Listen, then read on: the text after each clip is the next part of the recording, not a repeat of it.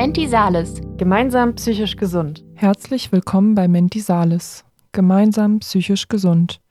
Die Kooperationssendung von Radio 98.1 und der Initiative Gemeinsam für psychische Gesundheit. Ihr hört uns 14-tägig immer sonntags um 20 Uhr und heute für euch am Mikrofon bin ich, Selina Meyer. Falls ihr in letzter Zeit einmal bei einem Forum dabei wart, habt ihr mich wahrscheinlich neben meiner Kollegin Sarah Stapel sitzen sehen. Und heute bin ich zum ersten Mal mit im Studio. In der heutigen Sendung hört ihr unser zehntes Forum für psychische Gesundheit, das am 5. Oktober 2022 stattfand. Mechthild Patzelt und Volker Hertenstein von der Caritas haben an diesem Abend einen Vortrag zur wichtigen Frage Armut macht krank, Krankheit macht arm gehalten. Dass ein niedriges Einkommensniveau oder gar Armut einen Einfluss auf die Psyche hat, wurde bereits in vielen Bereichen der Psychologie untersucht, zum Beispiel im Rahmen der Intelligenzforschung. In diesem Forum geht es aber speziell um die wechselseitige Beziehung zwischen Armut und der psychischen Gesundheit bzw. Krankheit. Leider geraten Betroffene wie so oft leicht in einen Teufelskreis. Infolge von drohender oder bereits bestehender Armut tritt eine erhöhte psychische Belastung auf, und dies kann dann zu psychischen oder auch physischen Krankheiten führen. Eine Krankheit wiederum erschwert den Ausstieg aus der Armut und kann sozialen Abstieg sogar noch begünstigen. Doch nun lasst uns die Expertinnen zum Thema selbst zu Wort kommen.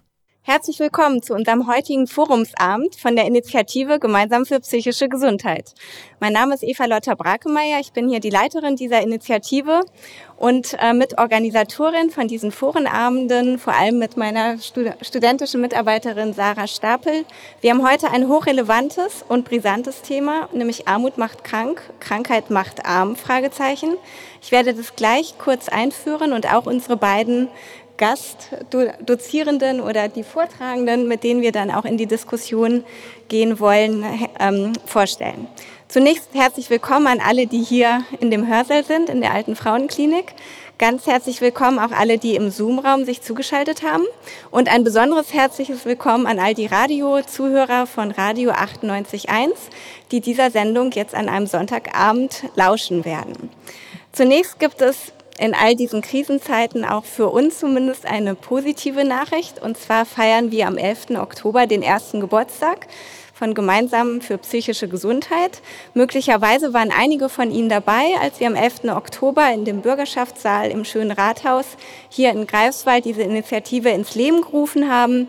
Ja, auch mit unseren Schirmherren, äh, Herrn Dr. Fassbinder, dem Oberbürgermeister, Frau Martin, unserer äh, Wissenschaftsministerin und auch Frau Professor Riedel und unser Universitäts Rektorin. Damals äh, fing das alles sehr vielversprechend an und wir freuen uns, dass seitdem sehr, sehr viel passiert ist. Unter anderem haben wir ja nahezu monatlich diese Forenabenden, in denen wir netzwerken und in Austausch kommen bezüglich relevanter Themen der psychischen Gesundheit. Ganz kurz zu einem Update, was ist seit dem letzten Forumsabend passiert. Einmal zum Ukraine-Projekt und dann zum Klimaprojekt. Das Update wird Sarah geben. Ähm, zu dem Ukraine-Projekt, da hatte ich ja schon das letzte Mal auch erfreut an, angekündigt, dass wir dort finanzielle Unterstützung von der Bosch Stiftung erhalten haben.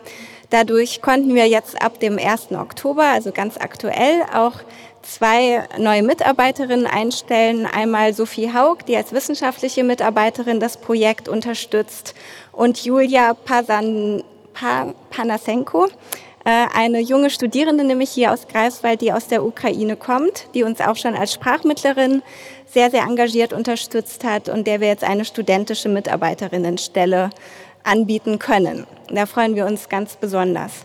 Wir haben schon über 100 Beratungsgespräche durchgeführt. Wie Sie alle wissen, dauert der Krieg leider an. Es kommen auch weiter Schutzsuchende zu uns nach Greifswald, beziehungsweise die, die jetzt auch schon länger hier sind. Da haben ja doch einige auch erhebliche psychische Probleme. Für die wollen wir da sein und daher unser Beratungs- und dann auch Psychotherapieangebot in den nächsten Wochen und Monaten intensivieren. Nun übergebe ich an dich, liebe Sarah. Genau, ähm, wir möchten auch noch darauf aufmerksam machen, dass wir im November äh, unsere Ideenwerkstatt Klima und Gesundheit planen. Die war äh, eigentlich schon jetzt geplant, aber da war dann der globale Klimastreik Und deswegen planen wir das Ganze im November. Da werden wir auch zeitnah auf unserer Homepage die genauen Termine äh, bekannt geben. Und hier sehen Sie schon mal, was wir dann vorhaben mit Ihnen. Und zwar stellen wir uns das so vor, dass wir zwei Tage, also zwei halbe Tage ähm, gemeinsam verbringen. Und äh, an dem ersten Tag möchten wir dann so ein kleines Kennenlernen machen. Dann wird es Input geben zu eben zu den Kli Themen Klimakrise und psychische Gesundheit. Ähm, einmal von Susanne Nikolai und von ähm, Frau Brakemeyer. Und ähm, dann gehen wir in den Erfahrungsaustausch. Und am nächsten Tag, also am zweiten Tag, planen wir dann klimafreundliche und gesundheitsförderliche Exkursionen. Und zwar ähm, ist das angelehnt an ein ja, Projekt, was wir zurzeit planen. Und da geht es um Ernährung, Mobilität und Freizeit. Und eben in diesen Bereichen möchten wir dann mit Ihnen klimafreundliche und gesundheitsförderliche Exkursionen machen und dort äh, ja, von Ihren Erfahrungen dann äh, einiges mitnehmen, um das dann direkt in unser Projekt sozusagen einzubinden. Genau, und dann äh, auch nochmal hier wie immer unsere verschiedenen Social-Media-Kanäle, die werde ich auch gleich nochmal in den Zoom-Raum, äh, in den Chat posten. Und zwar sind wir auf Instagram unterwegs, aber auch bei Twitter. Wir haben unsere Website wo wir äh, über unsere verschiedensten Projekte informieren und wo man ganz viele Ressourcen findet. Und eben auch seit neuestem äh, findet man unseren Podcast Mentisales auf Spotify und bei Apple Podcasts. Und zwar ist es da so, dass wir immer unsere Forumsabende ausstrahlen. Also das wird ja heute Abend hier auch aufgezeichnet. Und ähm, im Wechsel auch immer noch andere Themen zum großen Thema psychische Gesundheit äh, ja, dort besprechen und aufbereiten. Da kann man uns auch gerne immer schreiben, wenn es da Themenwünsche gibt oder irgendwelche Anregungen, die äh, setzen wir gerne um. Genau.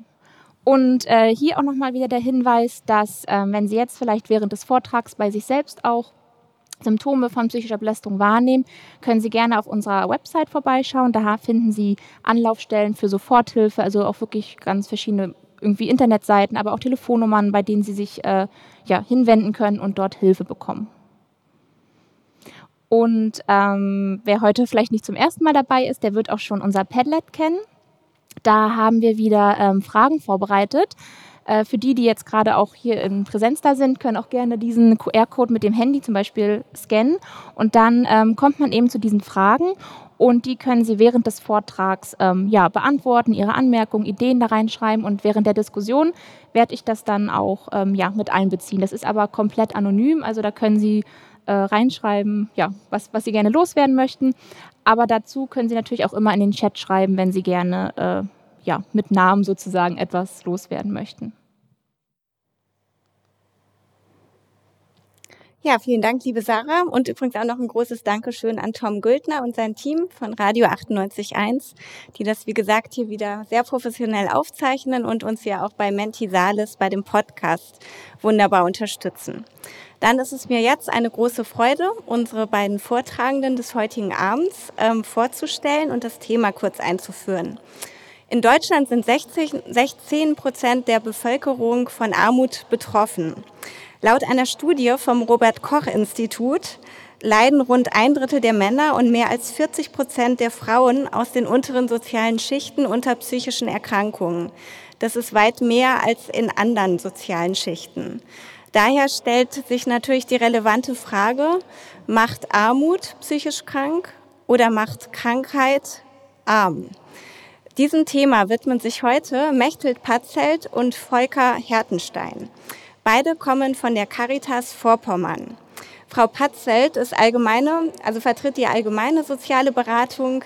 Sie sind äh, Diplom-Sozialarbeiterin und Mediatorin und schon sehr, sehr lange äh, tätig auch für die Caritas. Und wir freuen uns sehr, dass Sie Ihre Expertise äh, sehr praxisbasiert auch hier einbringen. Zudem begrüße ich her herzlich Herrn Volker Hertenstein. Er, ist, er steht dort für die Schuldner- und Insolvenzberatung, ist selbst auch Diplom-Sozialarbeiter und Sie sind Übergangsleiter B, Sport in der Prävention. Vielleicht können Sie Übungsleiter, ja, Übungsleiter. Übungsleiter. Ja, ich hätte meine Brille aufsetzen sollen. Ich wollte Sie auch gerade fragen, was ein Übergangsleiter ist. Nein, das ist also auch Trainer, kann man sagen. Ein Trainer. Ja, da äh, sind wir auch gespannt, ob Sie davon uns auch mehr berichten. Ähm, wir freuen uns sehr auf Ihren Vortrag. und auch für alle, die das gegebenenfalls nachhören. Die Folien, die ähm, haben die beiden uns auch zugesagt, die können wir sofort auf unserer Homepage gemeinsam für psychische Gesundheit hochladen. Die können Sie sich dort dann auch im Nachhinein nochmal anschauen. Wie immer gibt es zunächst einen Input und dann freuen wir uns natürlich auf ähm, die Diskussion hier mit unseren Teilnehmenden im Hörsaal, aber auch mit den ähm, Teilnehmenden im Zoom-Raum. Also schon mal ganz herzlichen Dank und wir sind sehr gespannt auf den Beitrag.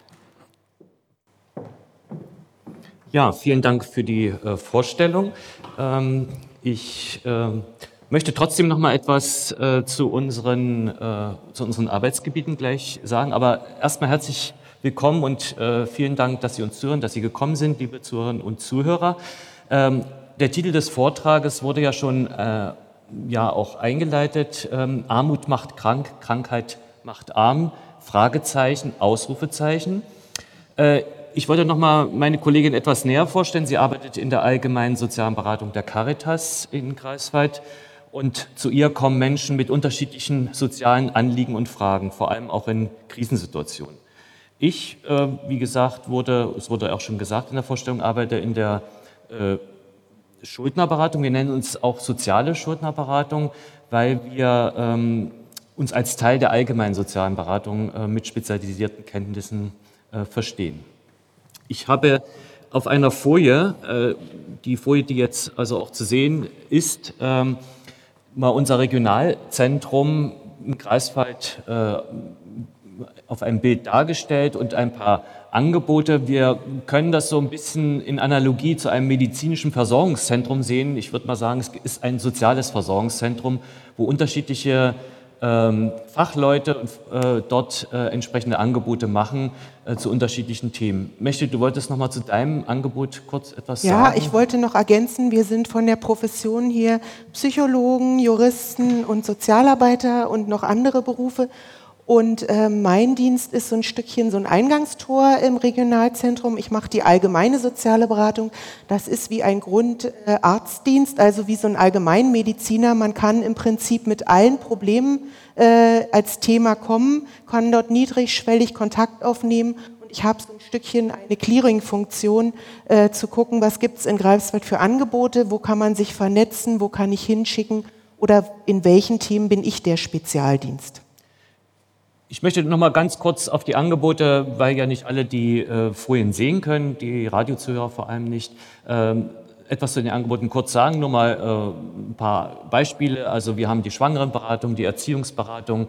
Äh, wir beraten in Fragen der Partnerschaft, Trennung, Scheidung, um, Umgang. Wir haben Eltern-Kind-Kurse. Es gibt eine Fachberatungsstelle gegen sexualisierte Gewalt. Es gibt eine Migrationsberatung. Ähm, meine Beratungsstelle habe ich schon vorgestellt. Es gibt einen Stromsparcheck, ganz aktuell jetzt in dieser Zeit, und ein Ukraine-Zentrum. Und die allgemeine Opferberatung. Und die allgemeine Opferberatung. Die, dann sind wir vollzählig in, der, in dem Angebot. Äh, wir haben also drei Regionalzentren in Greifswald, Anklam äh, und Pasewalk und noch so ein, ja, so ein kleines Angebot in Bergen auf Rügen. Ich möchte noch mal einen Hinweis geben, also wenn wir im Laufe des Vortrags teilweise die männliche Form verwenden, äh, dient das lediglich der Vereinfachung. Äh, der Titel, der könnte natürlich jetzt bei Ihnen äh, äh, oder bei den Zuhörerinnen äh, unterschiedliche Erwartungen auslösen. Ähm, also wir hoffen nicht, dass Sie wegen eines wissenschaftlichen Vortrages gekommen sind, äh, wo anhand statistischer äh, Daten und Literaturrecherchen, also die im Titel gestellte Behauptung, bewiesen wird. Ähm, wir möchten Ihnen stattdessen einen Einblick in unsere Arbeit geben. Wir berichten Ihnen, welche Auswirkungen von Armut und Krankheit wir täglich erleben bei den Menschen, äh, die zu uns kommen. Erlauben Sie mir trotzdem noch ein bisschen, äh, ja, doch Begriffserklärung oder ja, ein bisschen nochmal die Begriffe näher äh, zu zeigen oder nochmal ein bisschen einzuführen. Wir verstehen Armut also nicht nur in materieller Hinsicht, sondern Armut ist für uns auch ein, eine Form oder ein Fehlen der äh, gesellschaftlichen Teilhabe. Ähm, ich möchte auch noch mal einen Begriff nennen, der jetzt in unserem Vortrag gar nicht äh, vorkommt, das ist nämlich die Gesundheit. Und äh, da ist äh, die Gesundheit ist eben auch nicht nur die Abwesenheit von äh, Krankheit, ähm, sondern es ist äh, hier in der, vor allem in der WHO-Definition, über die man auch streiten kann, aber es ist auch immer dort die soziale Komponente zu sehen. Also es heißt hier äh, dort äh, der Anteil, den wir eigentlich hier vertreten. Also wir gehören eigentlich äh, zum Gesundheitssystem, könnte man ja fast sagen. Ähm, ein Hinweis noch, äh, der auch bei uns eine große Rolle spielt, ist, dass die Krankheit ein, ein starkes lebensveränderndes Ereignis äh, oft darstellt. Ähm, manche von Ihnen kennen vielleicht auch diese sogenannte Krisenskala und da steht sie weit äh, oben an vorderster Stelle, ich glaube an sechster Stelle. Mächtig, du hast dir so zwei Fragen gestellt. Ja. Äh, vielleicht kannst hab, du dazu was sagen. Ich habe eine Folie vorbereitet, auf der steht, äh, dass es zwei verschiedene Perspektiven gibt. Einmal die Erkrankung in einer bestehenden Armutssituation oder die Krankheit als Gefahr eines sozialen Abstiegs. In Vorbereitung dieses Vortrags ist mir sehr deutlich geworden, dass wir in unseren Beratungsdiensten jeden Tag eigentlich mit Krankheit oder Armut zu tun haben, aber dass wir eigentlich äh, so ein Stückchen auch hoffnungsvoll äh, zu versuchen, empathisch auf die Menschen einzugehen und dass es aber einen riesigen großen Unterschied in der Methodik und in der äh, Beratung gibt. Also dass ich mir immer die Frage jetzt stelle, war die Erkrankung zuerst da und gibt es dann ein Armutsrisiko und wie ist dieses Armutsrisiko aufzuhalten? Also es ist so ein Stückchen wie so eine Spirale von einer Krise. Also an welcher Stelle sozusagen ist jetzt äh, die Einkommenssituation in Gefahr? Oder aber jemand kommt zu mir in die Beratung, äh, es gibt keine finanziellen Ressourcen, also man könnte schon von Armut sprechen. Und was kann dann die Beratung leisten? Äh, wir haben auch so ein Stückchen nochmal ein Praxisbeispiel nachher mitgebracht und einen Zeitstrahl, wie die Armut aufzuhalten ist, wie soziale Sicherungssysteme äh, eingreifen können. Also, aber für mich ist das nochmal methodisch mir jetzt in dem Vortrag ganz klar geworden. Es macht einen Unterschied. Bin ich erst arm und werde dann krank oder bin ich erst krank und werde dann arm? Das fand ich so das Spannendste bei der Vorbereitung. In der Einleitung in unserer Vorstellung wurde ja schon auf äh, die Tatsache hingewiesen, dass Armut äh, krank macht. Also das brauchen wir, denke ich, hier äh, nicht nochmal beweisen. Trotzdem nochmal einige ähm, Aspekte dazu. Ich gehe ein bisschen von meinem Versprechen weg und will doch nochmal äh, vielleicht auf eine aktuelle Studie hinweisen der Universität Düsseldorf, die zusammen mit äh, der dortigen AOK oder für diesen, mit der AOK, die dort im Bereich äh, tätig ist, gemacht wurde, die zeigt, dass besonders also Kinder in Armutssituationen oder in äh, schlechten oder in sage ich mal, auch schwierigen Wohnverhältnissen, besonders von schweren Verläufen der Covid-Erkrankungen betroffen sind. Also hier eine ganz aktuelle Studie, die auch äh, bei der Uni Düsseldorf äh, dort veröffentlicht wurde. Sie sehen hier auf dem Bild so einen armen, einsamen, etwas älteren Mann und äh, Armut, was erlebst du so bei dir in der Beratung? Wie äußert sich das? Wir hatten ja gesagt, vor allem auch, du hast auch viel mit Obdachlosigkeit zu tun, existenzielle Sorgen. Ja, also ich habe mich gefragt, warum muss denn Armut krank machen oder macht Armut immer krank? Und ich glaube, es geht viel auch um die psychische Konstitution. Wie können Menschen sich einrichten in Situationen oder gibt es Veränderungswünsche, Veränderungspotenzial? Aber wenn jemand arm ist, hat er einfach andere finanzielle Mittel, um vielleicht alternative Heilmethoden auszuprobieren, äh, um vielleicht grüne Rezepte einzureichen. Ich erlebe, dass Menschen nicht zum Arzt gehen, weil sie einfach denken, ähm, ja, die Rezepte können sie die Zuzahlung erstmal nicht aufbringen. Äh, ich habe Ihnen in der Folie als Anhang auch noch mitgebracht, wann kann ich denn zuzahlungsbefreit werden und kann mir dann auch Medikamente ähm, verschreiben lassen. Also der Zugang ist schwieriger ins medizinische System. Der Zugang ist auch schwieriger in Richtung Rehabilitation und Kuren, was ich auch anbiete, die Kurberatung. Und es gibt einfach Schwierigkeiten in unserem sozialen System, sich zurechtzufinden. Und auch da ist es gut, man hat eine Stärkung und auch äh, es gibt auch Möglichkeiten, ähm, finanziell teilweise zu, Unterstützung, äh, zu unterstützen. Also es ist nicht alles völlig perspektiv- und hoffnungslos. Jeder kann in seiner Situation etwas für, ihn, für sich tun. Und diese Selbstwirksamkeit durch die Erfahrung der Beratung und durch die psychische Stabilisierung und Motivation zu erreichen, macht einfach Hoffnung und Mut. Ich mache mit Hoffnung und Mut weiter, möchtet. Äh, gut, dass du das nochmal gesagt hast, aber äh, ich bin jetzt so der Mahner. Ich will jetzt also auch nicht äh, nur der Spielverderber sein, aber ähm, es gehört natürlich immer auch dazu, in unserem Leben für den Notfall gerüstet zu sein. Ja, also das, äh, ich will da deine Worte nicht äh, in Abrede stellen. Ähm, das wollen wir Ihnen also heute auch so ein bisschen mitgeben, also ein bisschen Sicherheit äh, auch schaffen, und wir haben das mal so Notfallkoffer genannt. Ich habe hier auf der Folie ist jetzt so ein Erste-Hilfe-Set zu sehen, also was man so auch auf Reisen mitnehmen kann. Sie haben es hoffentlich zu Hause. Äh, also was ist da drin? Pflasterschere, Fieberthermometer und ein paar äh, Schmerzpillen. Ähm, das ist ja auch ganz normal. Wir sollen ja auch jetzt äh, Lebensmittelvorräte bereithalten für zehn Tage. Ähm, also keine zusätzlichen Ängste will ich hier erzeugen, aber so ein bisschen für den Notfall gerüstet ist gar nicht so schlecht. Es gibt ja auch ein Stück Sicherheit. Es gibt ein Stück Sicherheit. Ich habe den Koffer äh, äh, sozusagen oder die wenigstens die Notfalltasche zu Hause oder mit äh, auf Reisen. Ähm, denn letztlich kann eine soziale Notlage uns oder kann jeden äh, treffen und äh, so was, was, für Hilfsmöglichkeiten und Handlungsoptionen dann äh, da sind, das oftmals nicht bekannt. Also wie gesagt, unser Notfallkoffer. Sie sehen jetzt auf dem Bild so einen ja, einfach gezeichneten Notfallkoffer. Ähm, und ich sage Ihnen jetzt mal, was da drin ist. Wir haben Ihnen so drei Bilder mitgebracht. Äh, Sie müssen sich gar nicht so viel von dem Vortrag heute merken. Merken Sie sich einfach diese drei Bilder. Vielleicht bleiben die in Ihrem Kopf.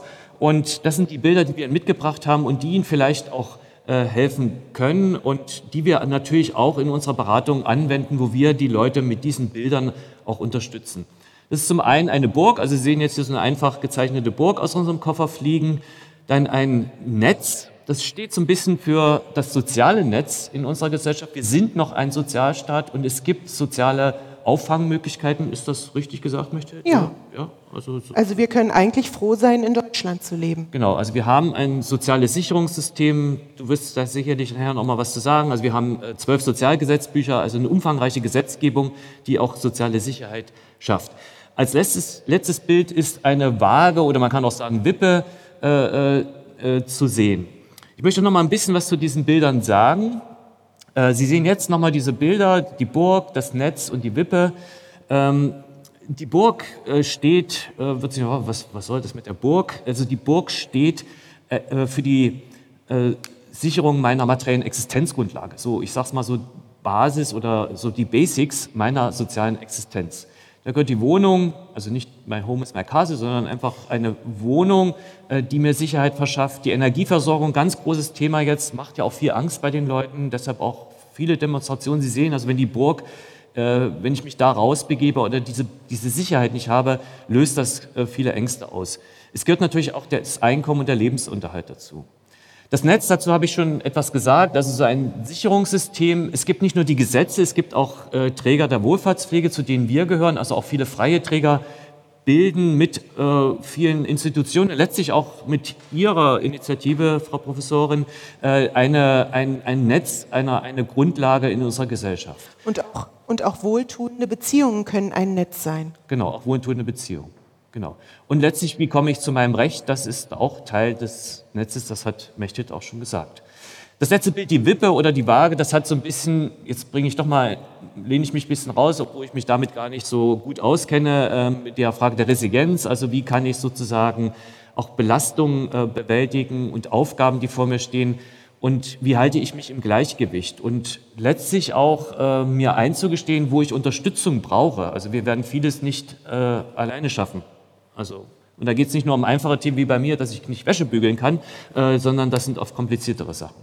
Möchtest, wolltest du noch was zu der Wippe sagen? Ähm, zur Wippe nicht, aber ich wollte einfach noch mal zum Netz sagen, dass das äh, für ähm, Sozialarbeiter oft ganz schwierig ist, ähm, einerseits psychosozial zu beraten, andererseits aber sehr viel Wissen haben zu müssen weil dieses ganze soziale Netz äh, einfach ein äh, Zusammenschluss von vielen einzelnen Informationen, Gesetzen, Durchführungsverordnungen und so weiter ist. Und diese, da muss man auch eine eigene Waage bilden, äh, wie viel kann ich Wissen vermitteln, wie viel muss ich psychosozial unterstützen und dass wir selbst auch immer als Sozialarbeiter in der Waage bleiben müssen, auch mit den Belastungen und ähm, mit den ganzen Wissen und Methoden.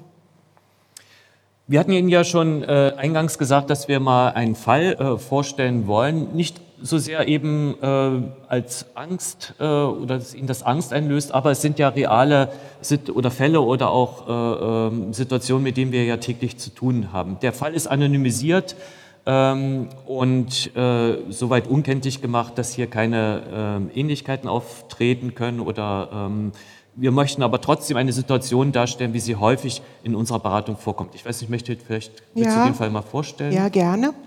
Also es geht ja oft, also das ist ein Fall, wo, also ich habe ja schon erzählt, dass es einen Unterschied macht, ähm, ob derjenige erst arm ist und dann krank wird. Hier haben wir einen Fall mitgebracht, wo jemand in einer Erwerbstätigkeit stand und auch noch seinen Arbeitsvertrag hat und äh, eigentlich gut gesattelt äh, in der Gesellschaft ist ähm, und auch ähm, ja einfach äh, erstmal gut gesattelt ist. Und ähm, das ist ein Mann. Wir haben die Folie mitgebracht.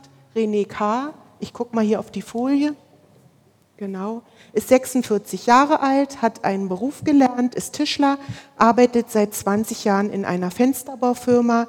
Ähm, er lebt, ja? Er lebt äh, mit einer Frau zusammen, ist aber nicht verheiratet und ist jetzt krank geworden, hat eine Mietwohnung und ähm, hat ein gemeinsames Kind mit seiner äh, Freundin oder Frau. Seit Ende Mai 2022 ist äh, René krankgeschrieben, hatte mehrere Operationen und kann jetzt nicht mehr körperlich schwer arbeiten. Er hat chronische Schmerzen. Ähm, genau. Er hat erst ähm, vom Arbeitgeber eine Lohnfortzahlung erhalten. Das ist ja so, wenn man krankgeschrieben wird und in einem Arbeitsverhältnis steht, dann hat man sechs Wochen eine Lohnfortzahlung vom Arbeitgeber und erst ab der siebten Woche bekommt man Krankengeld. Seit Juli 2022 ist er in diesem Krankengeld.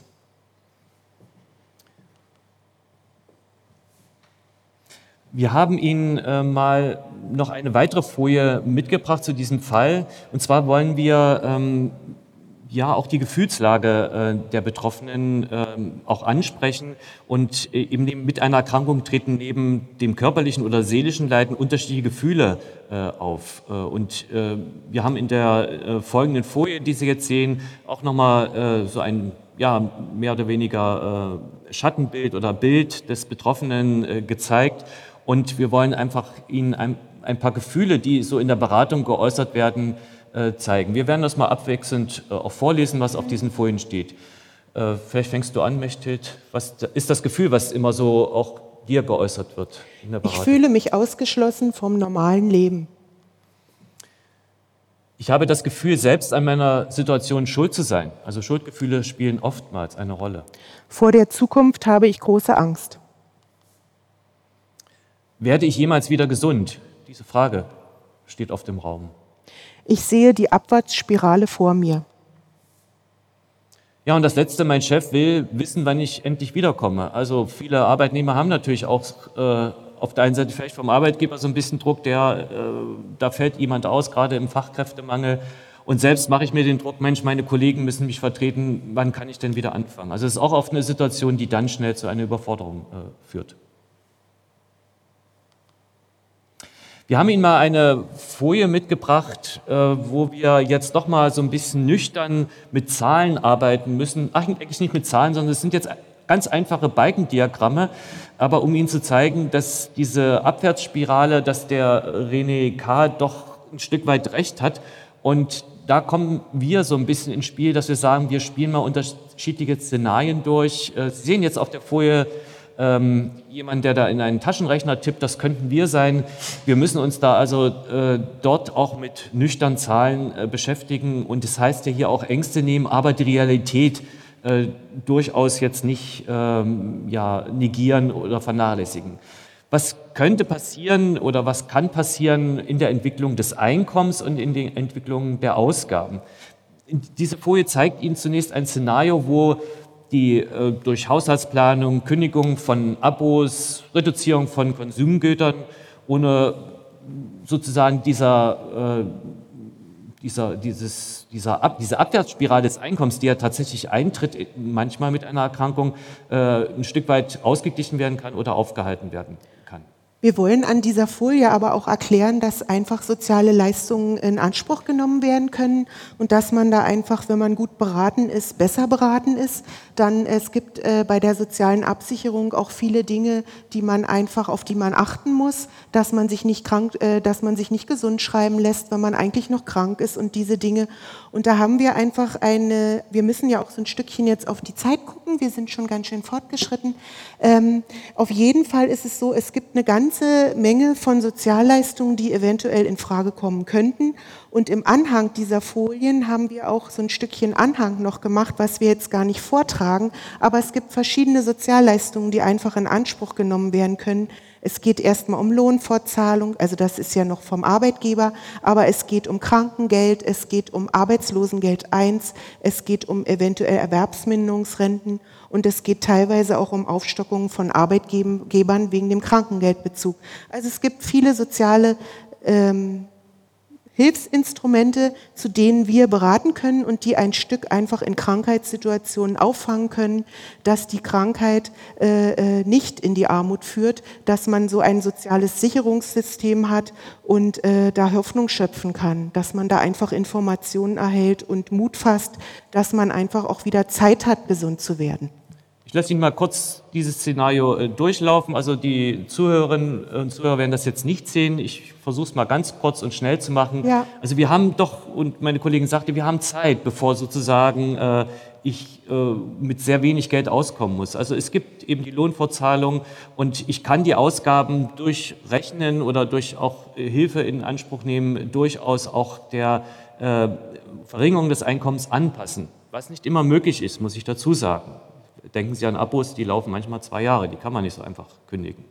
In diesem Szenario sehen Sie ein Balkendiagramm, es äh, sinken die Einnahmen und gleichzeitig versucht äh, der Betroffene die ähm, Ausgaben zu reduzieren äh, und dass die Ausgaben sozusagen angepasst sind, was hier eine große Leistung ist. Ist, ist außerdem nochmal eine äh, eine Linie zu sehen, wo das sogenannte Existenzminimum äh, dargestellt ist. Es nennt sich nicht nur ein materielles Existenzminimum, sondern, Minimum, sondern auch ein soziokulturelles Existenzminimum. Das möchte ich nochmal dazu sagen.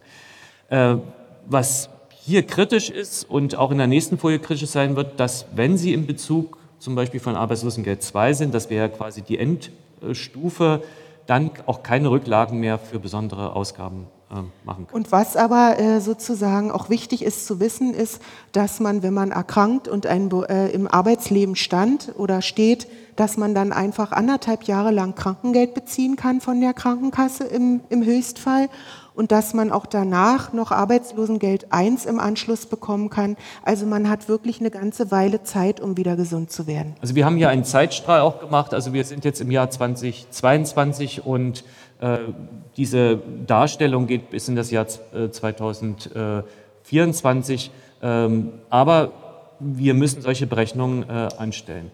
Im nächsten Szenario ist leider das nur am Anfang relativ einfach. Das heißt, es wird auch hier die Einkommenssituation sinken. Die, es erfolgt auch eine Anpassung der Ausgaben. Aber bereits im Arbeitslosengeld 1, das heißt nach dem Krankengeld, äh, kann Arbeitslosengeld 1 bezogen werden, äh, sind die Ausgaben genau auf der Höhe der Einnahmen und hier können schon bereits im Arbeitslosengeld 1 keine Rücklagen mehr gebildet werden. Und kritisch wird die Situation im Arbeitslosengeld 2, die Ausgaben sind höher als die Einnahmen äh, und da helfen dann eventuell, wenn vorhanden, Rücklagen. Aber die sind oftmals nicht vorhanden. Und dann ist wirklich eine durchaus kritische Situation da, wo dann auch wir als Beraterinnen und Berater dort zur Seite stehen müssen, um hier die Situation zu entschärfen. Wir haben nochmal äh, die drei Bilder mitgebracht, nochmal konkret auf diesen äh, Fall äh, bezogen. Also Sie sehen jetzt auf dieser Folie nochmal die Burg, das Netz und die Wippe und was wäre jetzt sozusagen hier in unserem Beratungsalltag für diesen Fall ähm, die Burg. Also wir versuchen jetzt äh, mit äh, den Betroffenen eine Finanzplanung zu machen, die Ausgaben zu priorisieren. Wohnung und Energieversorgung sind Primärforderungen, die müssen immer gesichert bleiben. Wir versuchen äh, bei der Kündigung von Verträgen zu unterstützen. Äh, wir führen Verhandlungen mit Gläubigern. Wir sichern das Girokonto auch bei Schutz oder bieten Schutz äh, an oder Hilfe, damit das Konto oder das Einkommen bei Pfändung also auch nicht oder die, diesen Teil, der behalten werden kann, dass der nicht weggepfändet wird. Du wolltest nochmal zum Netz sagen, wenn dieser Fall ähm, äh, zu dir kommt, was ist deine Funktion? Ja, also in der allgemeinen sozialen Beratung würde ich erstmal mir die Situation schildern lassen. Ähm, der Fall kommt ja aus der Praxis, was da gut war. Er hat sich selber auch psychotherapeutische Hilfe gesucht und ist dort ähm, in seiner ähm, Selbstwirksamkeit auch unterstützt worden, dass er da einfach eine Begleitung hat. Ähm, ich konnte ihm äh, spezielle finanzielle Ängste auch erstmal nehmen, weil wir haben auch so ein Stückchen, also wir haben hier eine Arbeitslosen, was ich immer mache, ist, egal was jemand für eine Einkommenssituation hat, mache ich eine Arbeitslosengeld-2-Berechnung, um einfach zu gucken, was wäre denn eigentlich das Wichtigste an existenzsichernden Leistungen, wie viel Geld braucht jemand. Ich sage immer dazu, das ist nicht das, was ich denke, aber ich gucke immer, wie kann die Existenz gesichert werden. In Einzelfällen kann ich auch Stiftungsanträge machen, auch noch finanzielle Möglichkeiten schaffen. Es gibt auch eine Stiftung, die hat sich speziell für Handwerker äh, verschrieben. Da habe ich auch schon mal äh, im Übergang einen Antrag machen können. Also es ist immer besser, in Beratung zu gehen, sich therapeutische Hilfe zu holen, um einfach sich zu stabilisieren und wieder Hoffnung zu schöpfen und um einfach das Gefühl haben, zu haben, nicht allein zu sein mit der Situation. Genau. Die Wippe, da würde ich vielleicht nochmal äh, zu sagen, dass wir auch in, oder dass es wichtig ist bei uns in der Beratung, ähm, in das Umfeld zu gucken, also äh, was gibt es für Unterstützung auch in der Familie oder in anderen Institutionen. Wir vermitteln auch äh, ergänzende Hilfen, also wir sind ja vernetzt mit anderen Hilfsangeboten. Eigene Ressourcen äh, müssen manchmal auch erst geweckt werden oder die, jeder hat ja bestimmte Fähigkeiten, von denen er vielleicht auch sogar gar nichts weiß, aber wir versuchen äh, eigene Ressourcen natürlich zu mobilisieren. Ähm, und auch zusätzliche äh, Angebote äh, ist, sage ich mal, mittlerweile auch sind äh, Angebote digital. Wir haben ein, eine sehr gute Online-Beratung. Da geht es vor allem um Ängste zu nehmen. Man muss sagen, also, dass äh, äh, auch mit einer Erkrankung die Angelegenheiten oftmals äh, nicht selbst erledigt werden können. Ich möchte jetzt hier nicht zur Vorsorgevollmacht äh, referieren, aber das muss man auch mal mit im Blick haben. Und letztlich haben wir im Blick und viele Gefühle, die uns unserer Beratung auftreten oder Hauptgefühle sind Angst und Scham.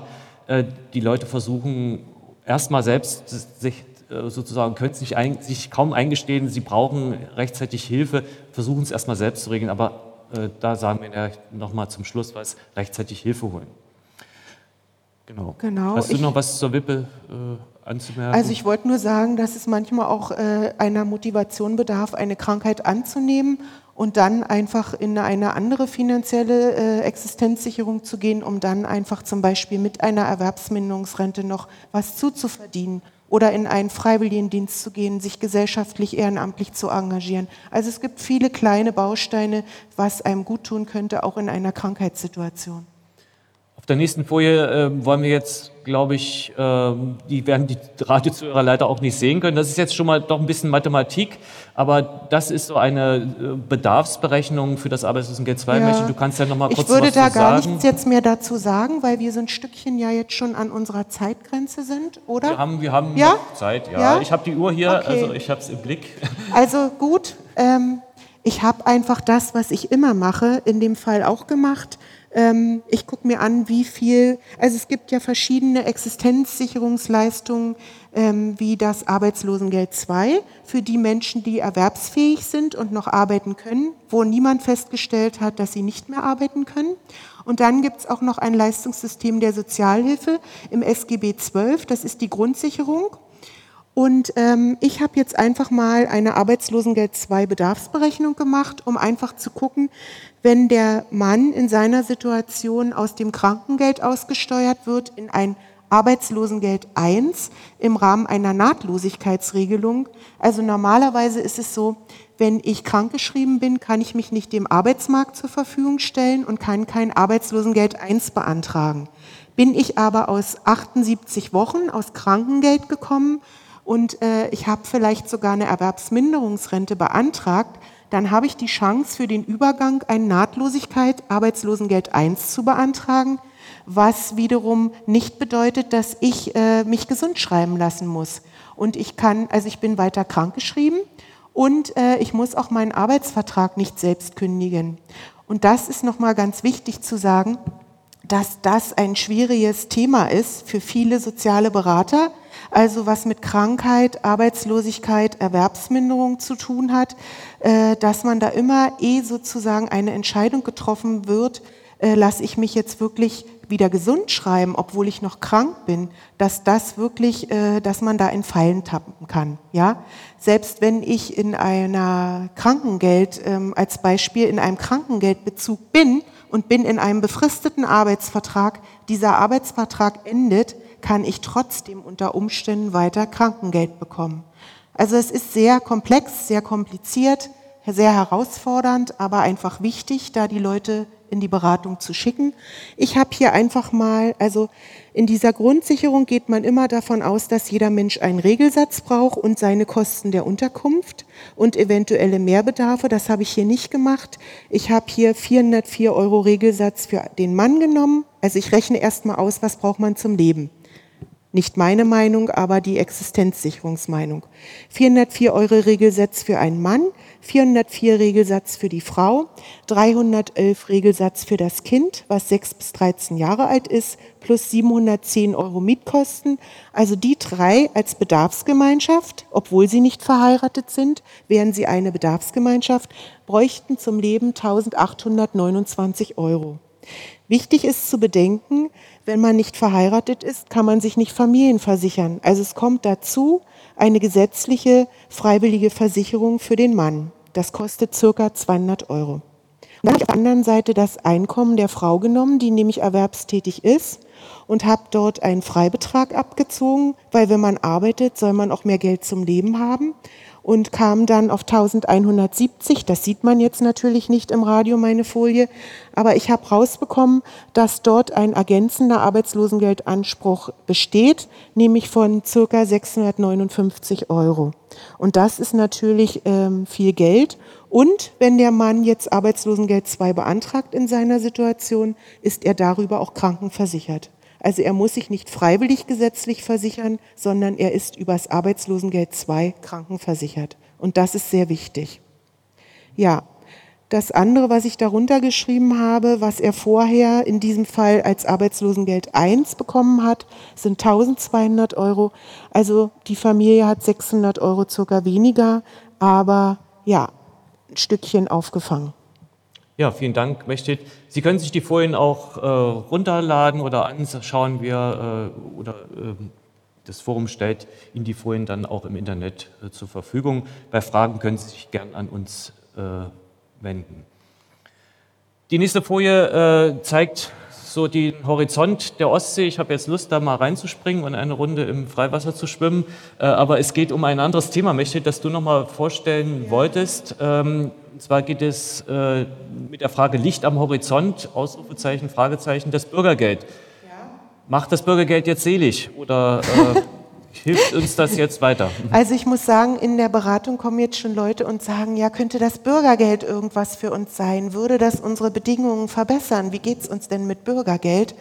Und ich habe gesagt, ich würde gerne als Abschluss diese Bürgergeldfolie zeigen, weil da nämlich die Arbeitsleistung und die Leistungen, die Menschen erbringen, diese Lebensleistung mehr ähm, berücksichtigt werden soll. Eigentlich ist das jetzt nicht so eine große Reform. Also es geht darum, dass das Arbeitslosengeld II und das SGB XII äh, reformiert werden und dass es eine Übergangszeit geben soll.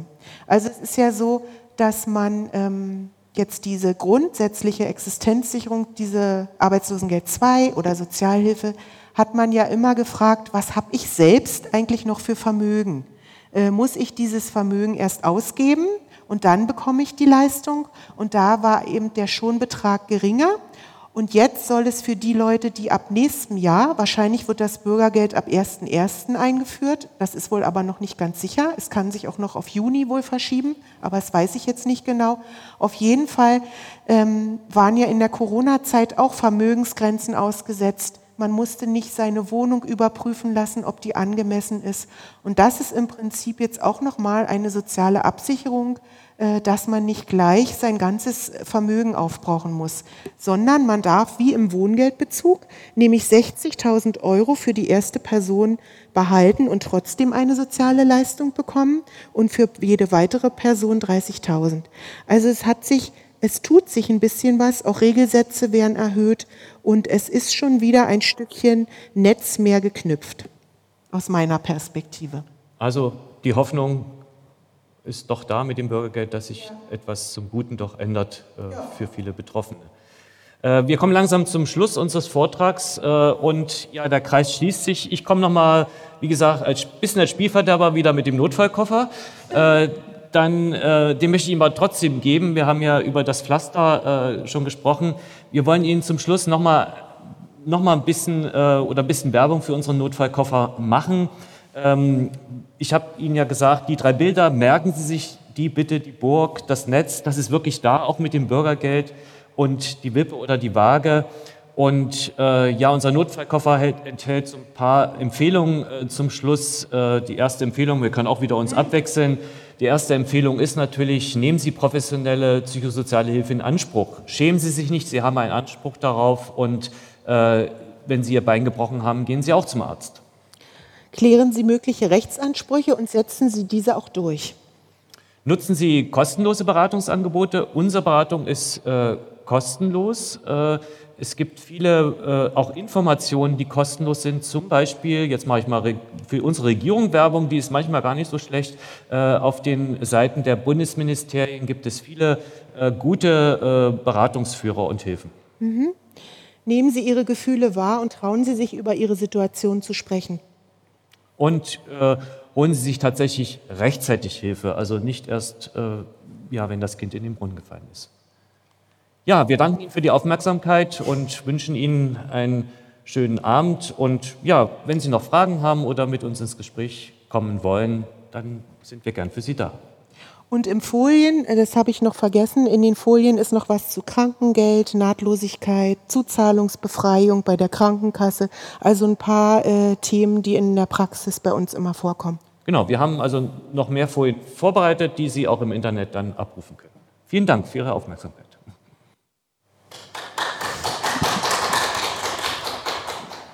Ja, be bevor wir hier in den schönen Abend gehen, möchte ich mich auch zunächst herzlich für diesen wunderbaren ähm, Input in Dialog bedanken, der wirklich sehr praxisnah war, wo deutlich wurde, was Sie für eine extrem relevante Expertise auch mitbringen.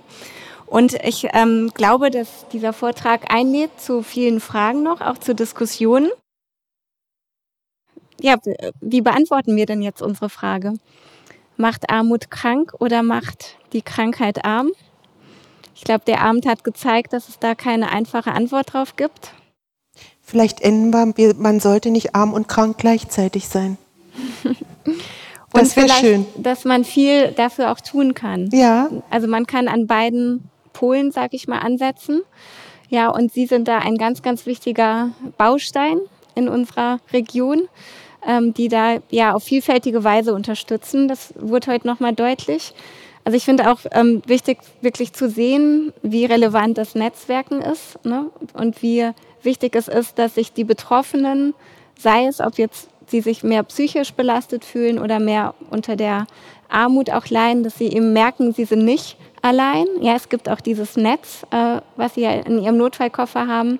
Ne? Und es ähm, gibt einfach Menschen, die sich kümmern und die äh, für sie da sind und dass sie bestenfalls das auch spüren, selbstwirksam werden und dann ähm, Richtung gemeinsam für psychische Gesundheit dann auch gehen können. Damit habe ich jetzt, ähm, genau, ich glaube, den, den Kreis geschlossen. Äh, vielleicht war das ein Schlusswort. Wir bedanken uns jedenfalls ganz herzlich für Ihren Einsatz und äh, dass Sie heute Abend hier bei uns waren. Ich weiß, dass Sie nicht regelhaft Vorträge halten, aber das war ein wunderbarer Vortrag, wirklich total praxisnah. Ich glaube, wir konnten alle sehr viel mitnehmen, sehr viel profitieren. Ja, das war unser spannendes zehntes Forum für psychische Gesundheit zusammen mit der Caritas.